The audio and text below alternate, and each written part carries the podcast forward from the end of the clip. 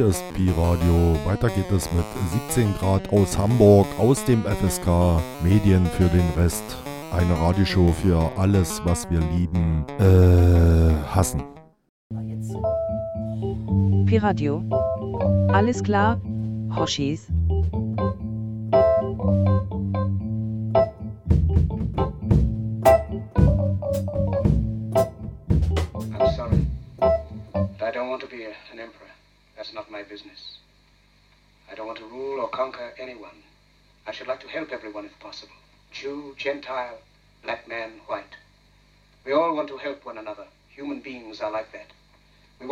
Other's happiness, not by each other's misery. We don't want to hate and despise one another. In this world, there's room for everyone, and the good earth is rich and can provide for everyone. The way of life can be free and beautiful, but we have lost the way.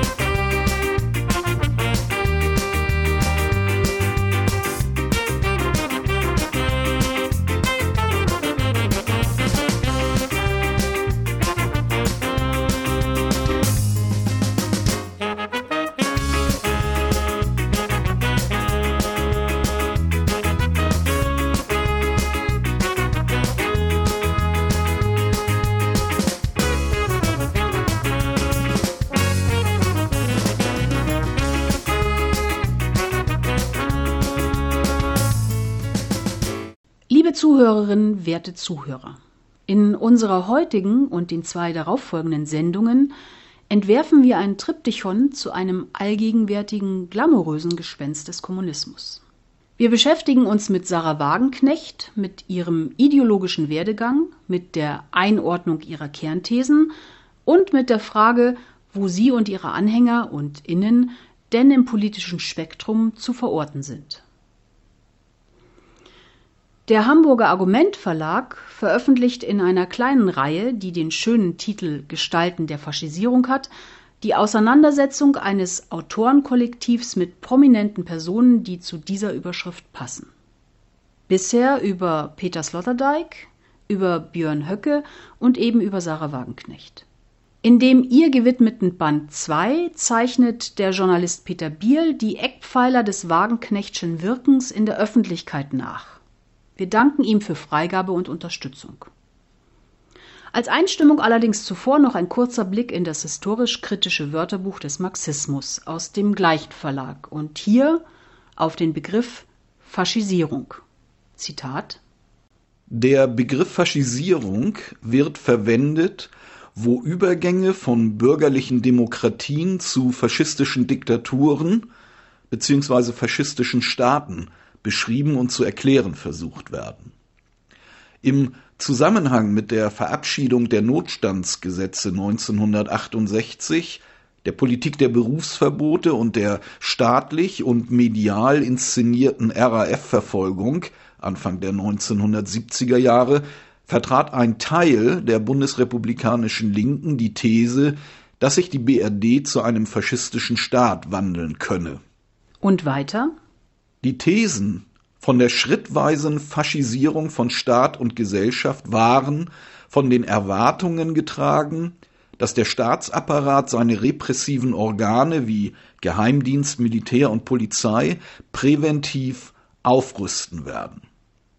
Dass völkisch-nationalistische Kräfte und die Parteien der bürgerlichen Rechten die ideologische und institutionelle Formierung eines faschistischen Gegenprogramms gegen den Sozialismus bewerkstelligen würden. Schauen wir uns also nach einer kleinen musikalischen Pause an, ob das Wirken Sarah Wagenknechts zu diesem Begriff passt. Esto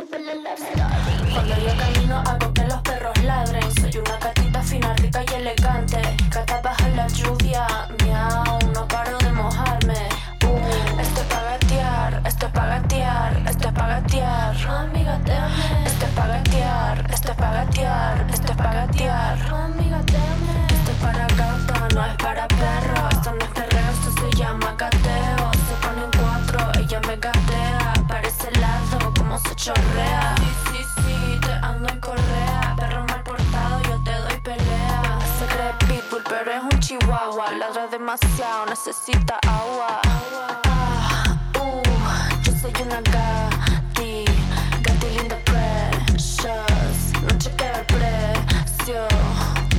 Ah, uh, yo soy una gati. Llegaron las gatas, magaster de la fiesta. La pistola la guardamos Si ronroneo es que quiero algo. Con esta copa me estoy soltando. Cuando pasamos no paran de ladrar y es normal. Mira esta chapa espectacular. Dale tra tra, te voy a arañar. Dale tra tra, te voy a arañar. Tu gata y está harta de besarte, por eso viene hacia mí todas las tardes. La nos ponemos a ronronear. Cuida tu pata que acaba de quemarte. Tu gata y está harta de besarte, por eso viene hacia mí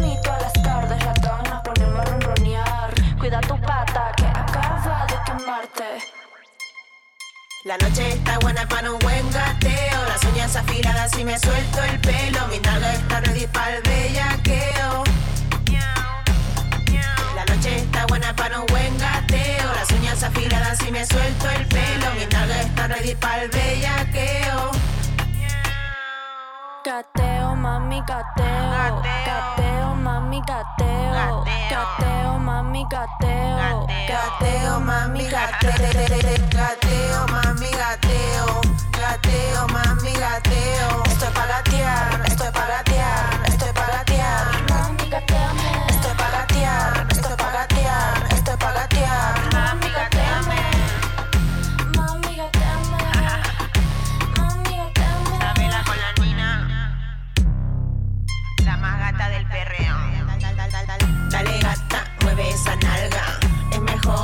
tú llevas falda. Dale gata, mueve esa nalga.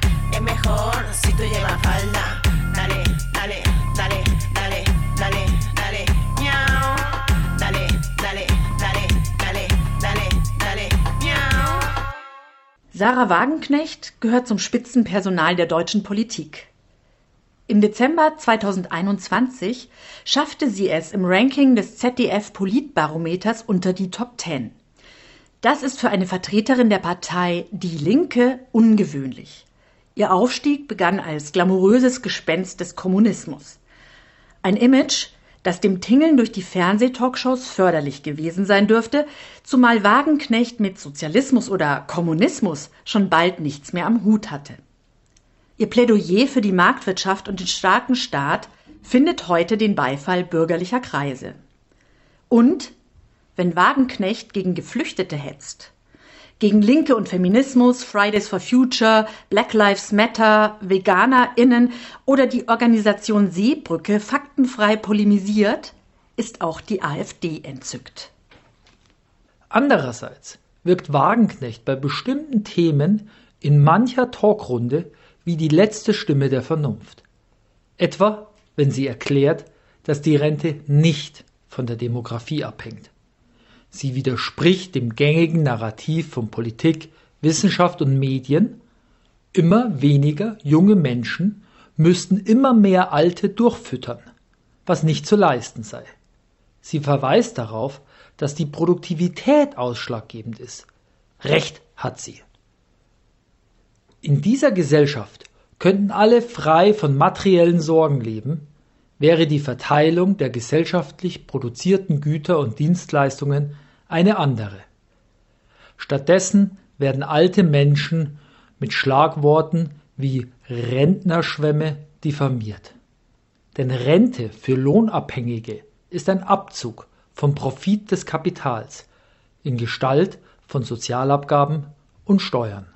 In dieser und den folgenden Sendungen soll anhand von Wagenknechts Werken der Wandel von der marxistischen Philosophin zur bürgerlichen Berufspolitikerin, von der Liebhaberin der DDR zur Trommlerin für den deutschen Mittelstand, von der Anhängerin des Stalinismus und Walter Ulbrichts zur Verehrerin Ludwig Erhards und Freundin des CSU-Rechtsaußen Peter Gauweiler ideologiekritisch nachvollzogen werden. Dabei handelt es sich um einen Prozess, nicht um einen Bruch.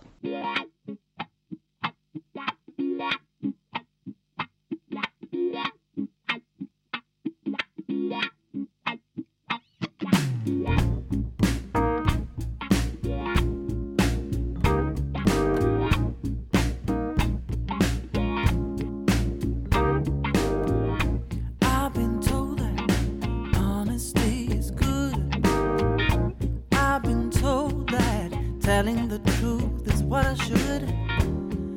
Believing that you would do the same. Yeah. People told me you were unkind. I didn't believe them, but guess what I found out? All this time you were cheating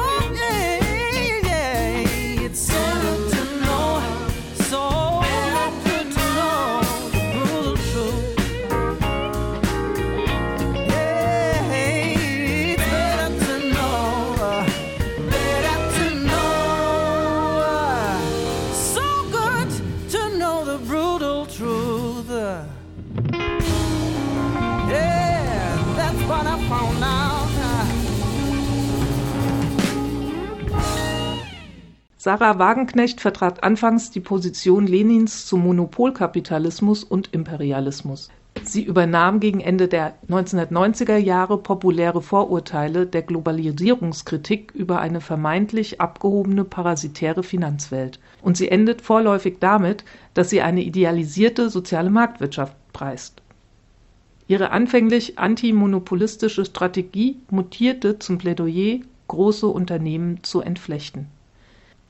Ein immer wiederkehrender ordoliberaler Diskurspopanz, den der angebliche Erfinder der sozialen Marktwirtschaft Ludwig Erhard nie ernsthaft verfolgt hat. Dieser ideologische Wandel durch Anpassung an die Apologie der sozialen Marktwirtschaft kann leicht verdecken, welche Kontinuitäten es in ihrem Denken gibt. Die Auspressung von Mehrwert aus der wahre Arbeitskraft im Prozess der Kapitalverwertung war nie ihr großes Thema also das, was Lohnabhängigen täglich in jedem Betrieb widerfährt, der für einen Markt produziert. In Fabriken und Büros, in Banken und coolen Start-ups, in Lkw-Speditionen wie in privaten Krankenhäusern, in kleinen Klitschen genauso wie in mittelständischen Unternehmen und großen Konzernen. Eine Kritik an Staat und Nation als herrschafts- und gewaltförmiger Vergesellschaftung von Menschen war Wagenknecht bereits als Marxistin, Leninistin fremd. Seit jeher betonte sie das Leistungsprinzip, das die bürgerliche Tretmühle praktisch wie ideologisch am Laufen hält und von so vielen verinnerlicht ist. Ihre Wertschätzung galt und gilt den Sekundärtugenden wie Fleiß, Ordnung und Disziplin.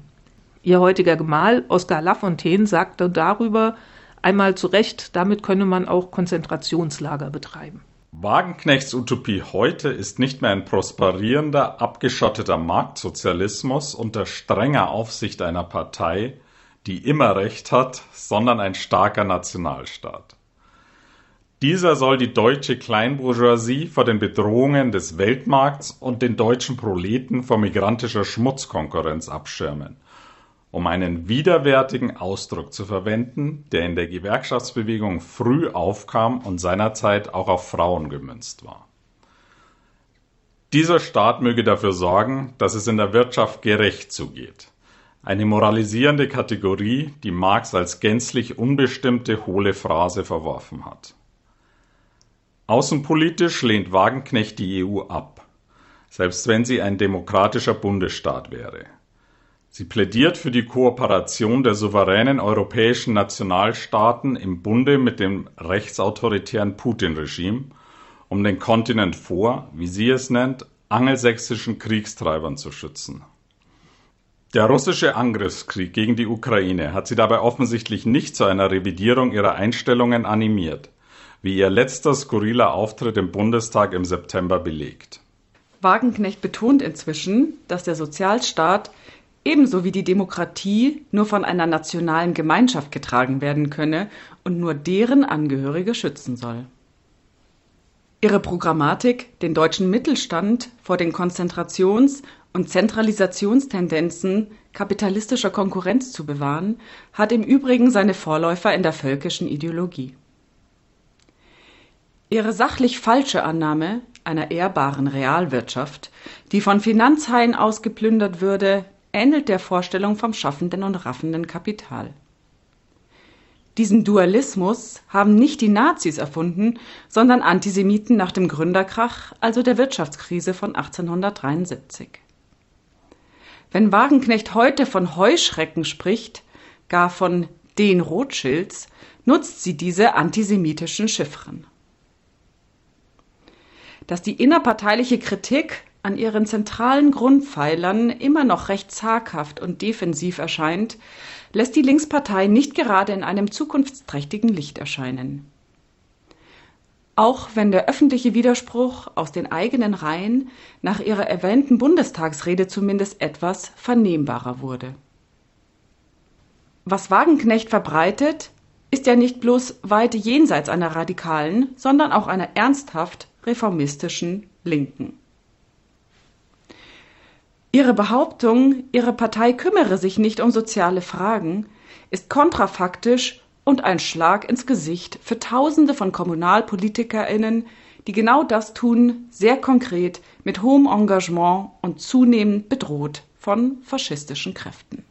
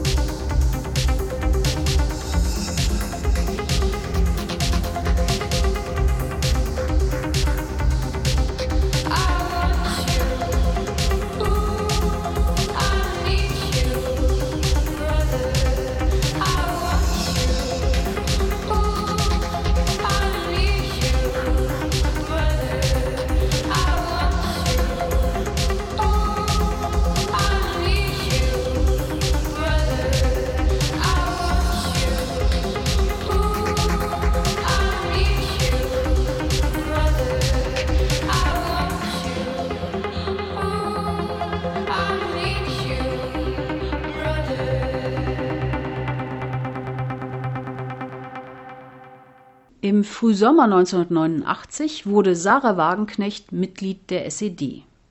Angeblich, um Opportunisten entgegenzutreten und den Sozialismus attraktiver zu gestalten.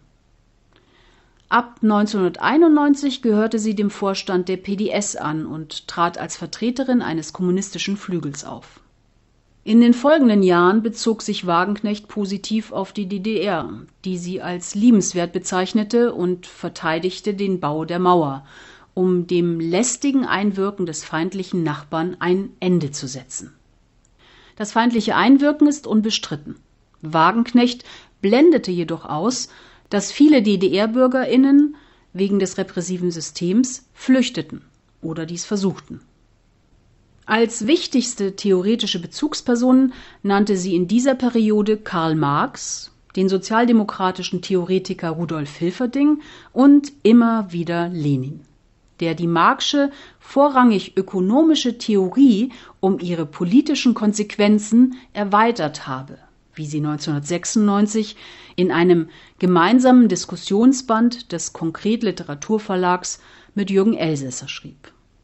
Das erste sozialistische Weltsystem ist Wagenknechts Meinung nach zugrunde gegangen, weil die imperialistischen Staaten es mit Erfolg bekämpften und die Führung der KPDSU seit Mitte der 1950er Jahre einen opportunistischen Kurs einschlug. Sie wollte das nicht als moralisches Urteil, sondern als politische Wertung verstanden wissen. Ihr Vorwurf lautete, die kommunistischen Parteien hätten das Ziel einer Weltrevolution zugunsten der Entspannungspolitik aufgegeben. Angesichts der wirtschaftlichen Unterlegenheit sowie des Atomwaffenmonopols der USA sei eine solche Haltung in der Nachkriegszeit noch berechtigt gewesen, aber spätestens um 1960 habe die Sowjetunion mit den USA gleichgezogen. Wagenknecht wertete deswegen die sowjetische Politik als opportunistisch und revisionistisch. Sie habe letztlich zur Zersetzung der kommunistischen Parteien und zur Auflösung der sozialistischen Staaten geführt. Dagegen rühmte Wagenknecht den SED-Generalsekretär Walter Ulbricht, der sich bis zu seinem Sturz 1971 gegen diesen Kurs gestemmt und die Grundlagen einer sozialistischen Gesellschaft verteidigt habe. Im Unterschied zu Leonid Brezhnev, den Generalsekretär der KPDSU. Besonders hielt sie Ulbricht seine Wirtschaftspolitik zugute. Dieser habe für eine einzigartige Prosperität in der DDR gesorgt, durch eine Kombination aus Markt- und Planwirtschaft, Leistungsprinzip und Gewinnorientierung, gestützt auf kleine und halb private mittlere Unternehmen. Dabei habe der Staat als Vermittler unterschiedlicher Interessen agiert. Dessen Nachfolger Erich Honecker habe hingegen die ökonomische Basis der DDR zerrüttet, indem, wie sie sagt, opulente Sozialausgaben ohne Bezug zur Leistung verteilt worden seien. Solche Aussagen zeigen, dass Wagenknecht bereits als Kommunistin für eine Wirtschaftsform plädierte, die teilweise durch marktvermittelten Austausch sowie das Leistungsprinzip gekennzeichnet ist. Der Tausch von Gütern und Dienstleistungen bedeutet jedoch Markt und Konkurrenz. Die Güter und Dienstleistungen werden nicht für den unmittelbaren Gebrauch, sondern eben für den Markt hergestellt. Auf den autoritären Charakter dieser sozialistischen Staaten ging Wagenknecht erst gar nicht ein. Nicht auf die Repression in der DDR, von den Verbrechen der Stalin-Ära ganz zu schweigen. Vielmehr teilte sie implizit Stalins Konzept vom Sozialismus in einem Land, ein Konzept, das selbst als revisionistisch bezeichnet werden kann. Sowohl Marx und Engels als auch Lenin hatten es für unmöglich gehalten, dass ein isoliertes sozialistisches Land oder eine Gruppe von vergleichsweise wirtschaftlich zurückgebliebenen Ländern sich gegen die kapitalistische Übermacht würden halten können.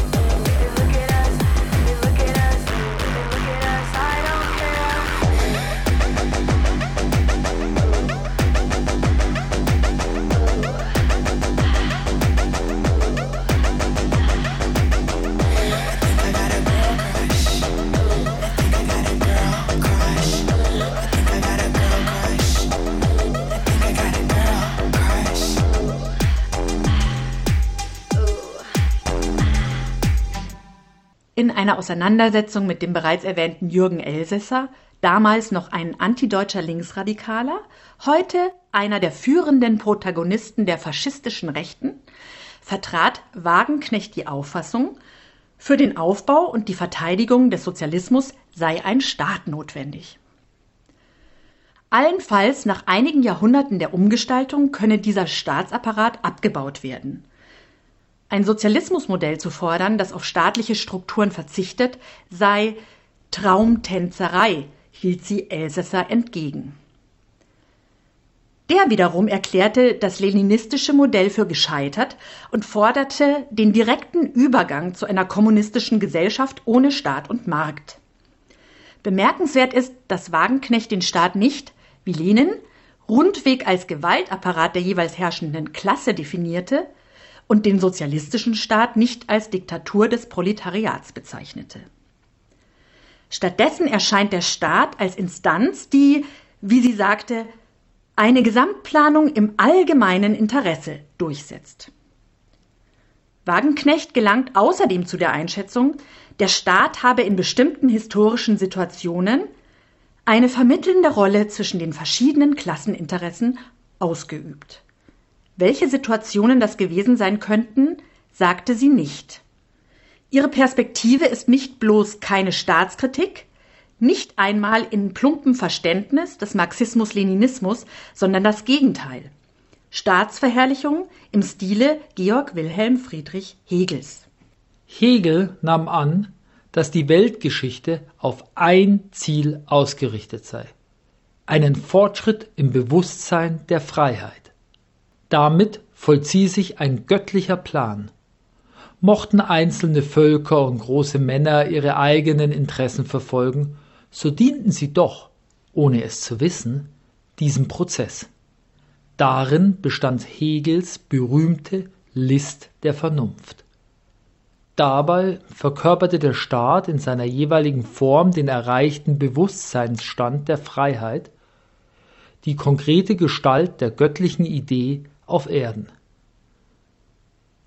Wagenknecht wiederum gilt als ausgewiesene Hegelkennerin. Ihr Buch über die Hegelkritik des jungen Marx von 1997, das aus ihrer Magisterarbeit in Philosophie hervorging, ist weithin anerkannt. Diese Auseinandersetzung war jedoch kein Selbstzweck. Ihr ging es vielmehr darum, die dialektische Methode zu begreifen, die die gesellschaftliche Realität besser und adäquater zu erfassen vermag als jede bisher entwickelte andere. Wenn die marxistische Theorie je wieder wirkliche und breite Überzeugungskraft gewinnen solle, so schreibt sie, stehe diese in der Pflicht, das, was sich seit Lenins Tod auf diesem Planeten zugetragen hat, wissenschaftlich zu analysieren und begrifflich zu erfassen. Das gelte sowohl für die Gesamtgeschichte des ersten sozialistischen Weltsystems als auch für die Wandlungen des Kapitalismus. Das korrespondiert mit der Ansicht Wagenknechts, Lenin sei der einzige Marxist gewesen, der Hegel und dessen dialektische Methode begriffen habe.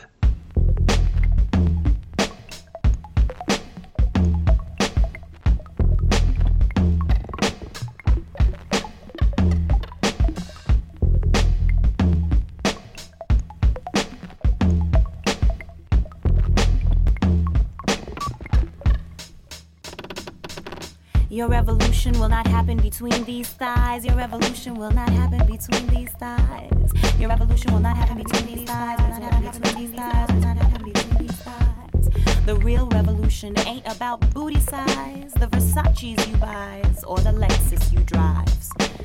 And though we've lost Biggie Smalls, baby, your notorious revolution will never allow you to lace no lyrical douche in my bush. Your revolution will not be you killing me softly with Fuji. Your revolution ain't gonna, Your revolution ain't gonna knock me up without no ring and produce little future MCs. Because that revolution will not happen between these thighs. Your revolution will not find me in the backseat of a Jeep with LL hard as hell. You know, doing it and doing it and doing it well. You know, and doing it and doing it and doing it well. Come on now. Your revolution will not be you smacking it up, flipping it, or rubbing it down. Nor will it take you downtown or humping around. Because that revolution will not happen between these thighs.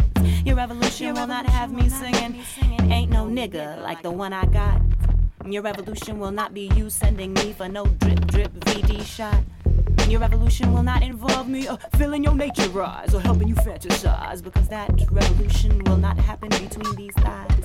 No, no, not between these thighs. And oh, oh, my Jamaican brother, no, your revolution will not make you feel uh, bombastic and really fantastic and have you groping in the dark for that rubber wrapped in plastic. Uh-uh. You will not be touching your lips to my triple dip of French vanilla, butter pecan, chocolate deluxe, or having Akinelli's dream. Mm-hmm. A six foot blowjob machine. Mm-hmm. You wanna subjugate your queen? Uh huh. Think I'ma put it in my mouth just cause you need a few bucks? Please, brother, please. Your revolution will not be me tossing my weave and making believe I'm some caviar eating ghetto mafia clown. Or me giving up my behind just so I can get signed and maybe have somebody else write my rhymes. I'm Sarah Jones, not Foxy Brown. You know, I'm Sarah Jones. I'm Sarah Jones, Foxy, not Foxy Brown. Brown. And your revolution makes me wonder Where could we go if we could drop the empty pursuit of props and the ego?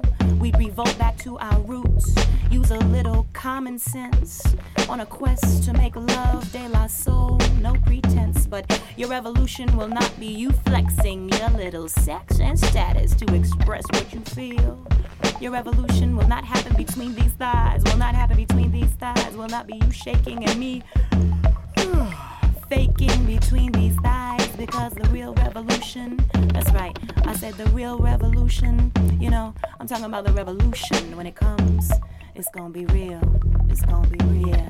It's gonna be real. It finally comes.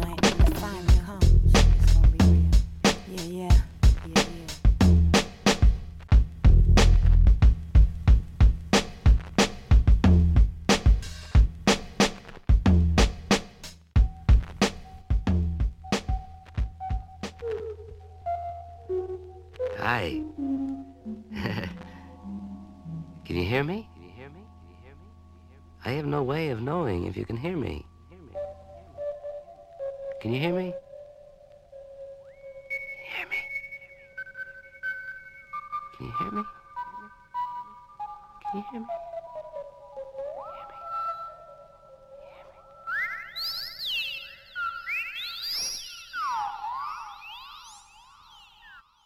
Die damalige Kritik Jürgen Elsässers, die SED hätte den Nationalismus sowie die Sekundärtugenden instrumentalisiert, wies Sarah Wagenknecht zurück. Der Vorwurf eines Antisemitismus sei eine miese Zeitgeistlüge, unterstellte sie. Tatsächlich beteiligte sich die SED-Führung in den späten 1940er Jahren an der letzten großen stalinistischen Verfolgungswelle in den sozialistischen Staaten Osteuropas, die unter Schlagworten wie zionistische Verschwörung und Kosmopolitismus antisemitisch konnotiert war. Ihr fielen zahlreiche kommunistische Funktionäre jüdischer Herkunft zum Opfer. Bekannter sind die Moskauer Ärzteprozesse und der Slansky-Prozess 1952 in der Tschechoslowakei. In der DDR wurde Paul Merker, Mitglied des Politbüros und des Zentralkomitees, seiner Funktionen enthoben und eingesperrt. Er hatte sich für die Rückgabe von den Nazis arisierten Eigentums sowie Entschädigungen für überlebende jüdische Opfer eingesetzt und die Gründung eines jüdischen Staates in Palästina befürwortet. Wagenknechts Unwille, sich mit deutscher Geschichte kritisch auseinanderzusetzen, kam auch darin zum Ausdruck, dass sie darauf pochte, die DDR habe versucht, die deutsche Kulturtradition zu bewahren. Es sei falsch, diese als Bewegung hin zum Faschismus darzustellen. Sie verwies selektiv auf Goethe und Hegel und blendete aus, dass es deutsche Dichter und Denker waren, die in der napoleonischen Ära den völkischen Nationalismus und einen biologistischen, eliminatorischen Antisemitismus entwickelten. Bereits in solchen Äußerungen ist ein positiver Bezug auf die deutsche Nation enthalten, der den Faschismus nur noch als Betriebsunfall oder Machenschaften der am meisten reaktionären Elemente des Finanzkapitals deuten kann, wie die Formel der stalinistischen Dritten Internationale von 1935 lautete, und eben nicht als Herrschaftsform und Massenbewegung, die in ihrer Spezifik nur aus der deutschen Geschichte erklärbar ist. Als inzwischen prominente Berufspolitikerin äußerte sich Wagenknecht Jahre später zurückhaltender. Sie habe schon zu DDR-Zeiten ein Ulbricht-Bild zu Hause aufgehängt, aber aus Trotz, weil dieser verfemt gewesen sei. Selbstverständlich wolle sie die DDR nicht zurückhaben, deren ökonomisches System nicht funktioniert habe.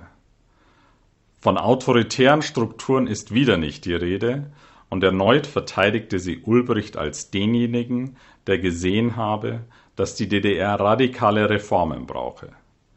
Diese habe Ulbricht mit seinem neuen ökonomischen System vorangebracht, das in den Grundideen ziemlich vernünftig gewesen sei.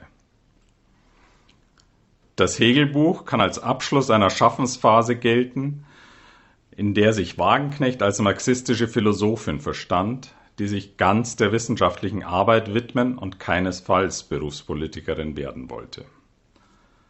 1998 scheiterte sie bei der Bundestagswahl als Direktkandidatin in Dortmund. 2004 errang Wagenknecht dann ein Mandat im Europaparlament. 2009 zog sie erstmals in den Bundestag ein, dem sie seitdem angehört, zeitweise als Fraktionssprecherin.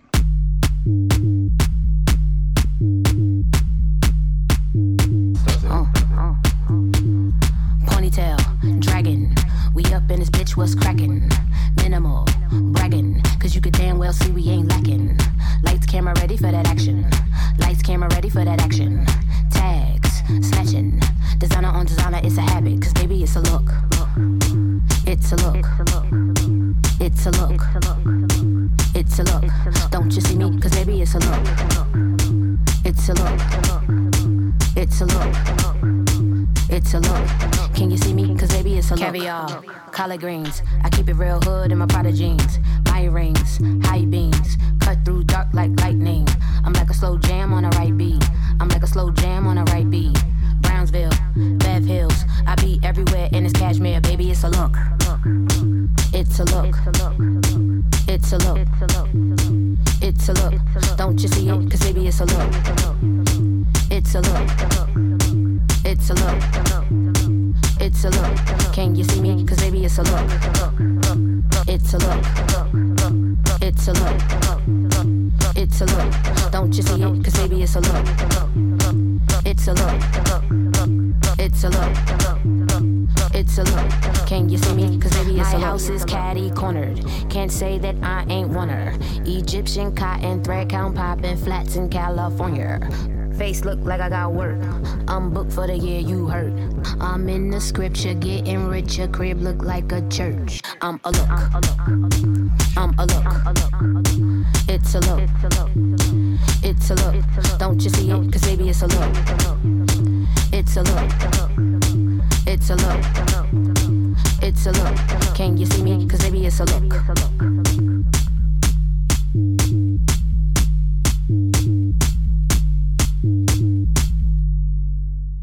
In den Schriften Sarah Wagenknechts tauchten im Lauf der 1990er Jahre zunehmend Begriffe und Motive der Globalisierungskritik auf. Sie verstärkten die antimonopolistische Schlagseite ihres politischen Denkens.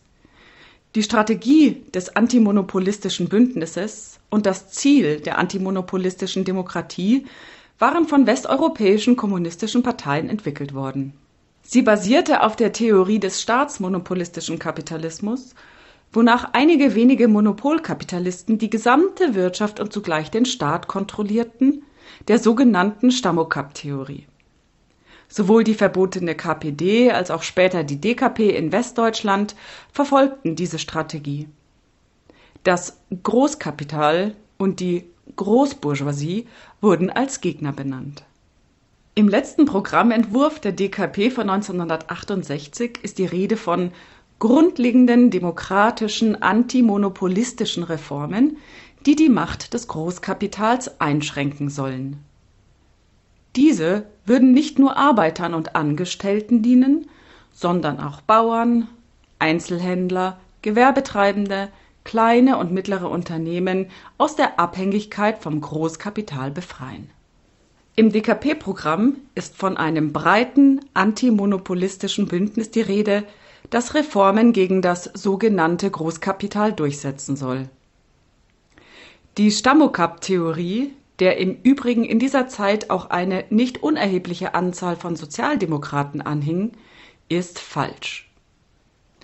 Der Staat agiert zwar als Staat des Kapitals, aber nicht als Marionette, sondern autonom, als ideeller Gesamtkapitalist, wie Friedrich Engels sagte. Der Staat hat die Aufgabe, das System langfristig zu sichern, indem die Grundlagen, das Rechts- und Vertragssystem, das private Eigentum an Produktionsmitteln, aber auch die Infrastruktur oder die Bildung der wahre Arbeitskraft aufrechterhalten werden. Was ideeller Gesamtkapitalist beispielsweise bedeuten kann, zeigt die Corona-Epidemie. Die deutsche Regierung lockerte die Schuldenbremse und schnürte enorme Rettungspakete in vierstelliger Milliardenhöhe, um die ökonomische Substanz möglichst zu bewahren, damit Deutschland gestärkt aus der Krise hervorgehe, wie es so schön hieß. Dabei verteilte der Staat die Finanzmittel so, dass die Bourgeoisie am meisten profitierte. Kleinbürgertum, Mittelschicht und Arbeiterinnen jedoch einen eher bescheidenen Anteil abbekamen, um sie einzubinden. Vom Lockdown waren vor allem Gastronomie, Freizeit- und Kulturindustrie sowie zahlreiche Selbstständige betroffen, nicht jedoch das produzierende Gewerbe. So durften beispielsweise bei Airbus weiter Flugzeuge gebaut werden, was im Hamburger Werk nebenbei zu einem Corona-Hotspot führte. Außerdem mag es zeitweise Monopole und Kartelle geben, aber dauerhaft hat bislang kein Unternehmen eine ganze Branche kontrollieren können. Schon wegen der technischen Innovationen, die den Produktionsprozess beständig umwälzen. Die Macht der Eisenbahn- und Stahlbarone oder der Elektrokonzerne, die die empirische Basis der Stammokap-Theorie lieferte, gehört der Vergangenheit an. In ihren vulgären Varianten oder als unreflektiertes Sediment politischen Denkens dient die Stammokap-Theorie bis heute Teilen der Linken als politisches Fundament und macht sie anfällig für Verschwörungsideologien.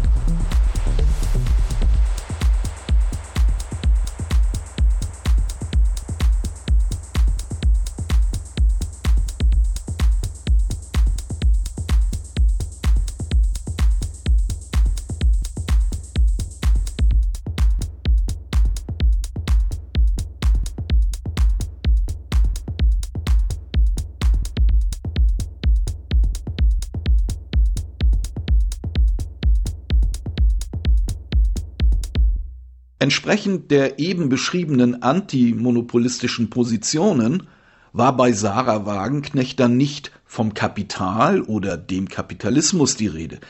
Vielmehr gibt das große Kapital den Bösewicht in einem Beitrag, den Wagenknecht zusammen mit Ellen Brombacher von der kommunistischen Plattform der PDS und Joachim Bischoff von der Zeitschrift Sozialismus 1995 als Strategiepapier verfasste. Durchaus konsequent wird nicht die Aufhebung der Kapitalverwertung anvisiert, sondern lediglich Zitat die Dominanz des privatkapitalistischen Eigentums Zitat Ende. Das müsse überwunden werden. Im Gespräch mit Hans-Dieter Schütt stellte Wagenknecht zunächst fest, dass sich die Klassenspaltung festmache am Besitz oder Nichtbesitz von Produktionsmitteln, um dann aber sofort zu betonen, der eigentliche Gegensatz verlaufe zwischen Banken und Großkonzernen und dem Rest der Gesellschaft. Zwar sprach sie von der Notwendigkeit des strukturellen Bruchs, wollte die Grundlagen der kapitalistischen Ordnung ins Visier nehmen, bezeichnete Vergesellschaftung als Perspektive, verwarf den sozialen Reformismus als unmöglich und kanzelte Lafontaines Rede vom Sozialismus in einer Klasse, eine Umverteilung innerhalb der Lohnabhängigen, als zynisch ab. Allerdings bedeutete struktureller Bruch für Wagenknecht längst nicht, dass die Mechanismen der kapitalistischen Ordnung überwunden werden. Auch in einer sozialistischen Gesellschaft müsse das betriebswirtschaftliche Rentabilitätsprinzip gelten, müssen die Güter nach individueller Leistung verteilt werden, die nicht allein nach der Arbeitszeit bewertet werden dürfe, wie in der DDR. Der Verbraucher müsse zwischen den Produkten verschiedener Betriebe wählen können, erklärte Wagenknecht 1998 auf einer Rosa-Luxemburg-Konferenz der nach eigener Definition marxistischen Tageszeitung Junge Welt. Richtig ist, dass in einer sozialistischen Wirtschaft effektiv gewirtschaftet werden sollte, dass modernste Technik genutzt und weder menschliche Arbeitskraft noch Ressourcen vergeudet werden sollten, so dass alle ein Leben in Muße führen können und die Umwelt geschont wird. Was Wagenknecht nicht berücksichtigt, ist der Umstand, dass Produktivität und Rentabilität keine gesellschaftlich neutralen Größen darstellen, sondern dass Kontrolle und Ausbeutung der lebendigen Arbeit immer auch integraler Bestandteil von Produktivität und Rentabilität sind. Die Produktivität einer sozialistischen Wirtschaft muss partiell anderen Kriterien folgen. Emanzipation ist mit Arbeitshetze, Stress und einem verinnerlichten Leistungsfetisch unvereinbar. Die Formulierungen Wagenknechts legen hingegen nahe, dass in ihrem Modell Konkurrenz und Markt weiter existieren. Die Reden und Schriften Wagenknechts waren im Verlauf zunehmend geprägt von einem widersprüchlichen Nebeneinander. Einerseits finden sich Bemerkungen, die sich im Rahmen einer an Marx orientierten Kritik des Kapitalismus bewegen, etwa wenn sie kritisierte, dass im Programm der PDS Ausbeutung, Klassen und Profitinteressen nicht genannt, sondern der Grundkonflikt auf den Gegensatz zu neoliberaler Politik reduziert würde. Damit attackierte Wagenknecht zu Recht eine im Gefolge des Aufstands der Zapatistas und der Globalisierungskritik in der Linken in den frühen 2000er Jahren aufkommende unmaterialistische Perspektive. Andererseits verfiel sie selbst diesem Duktus. So benutzte sie moralisierende Wertungen die lediglich die Finanzsphäre sowie einige wenige Großunternehmen ins Visier nahmen. Wagenknecht schrieb über internationale Großfinanzjongleure, über Finanzhaie, über die Heuschrecken, über das von wenigen Wirtschafts- und Finanzgiganten dirigierte internationale Geldkapital, über einen Geldmachtapparat, über das multinationale Großkapital, über die Wirtschaftsgiganten oder das globale Großkapital. Warum diese Begriffe und die zugrunde liegenden ideologischen Versatzstücke Anknüpfungspunkte an rechte und reaktionäre Gesellschaftsmodelle darstellen, hören Sie im kommenden zweiten Teil unseres Radio-Features zu den Gestalten der Faschisierung. Stay tuned.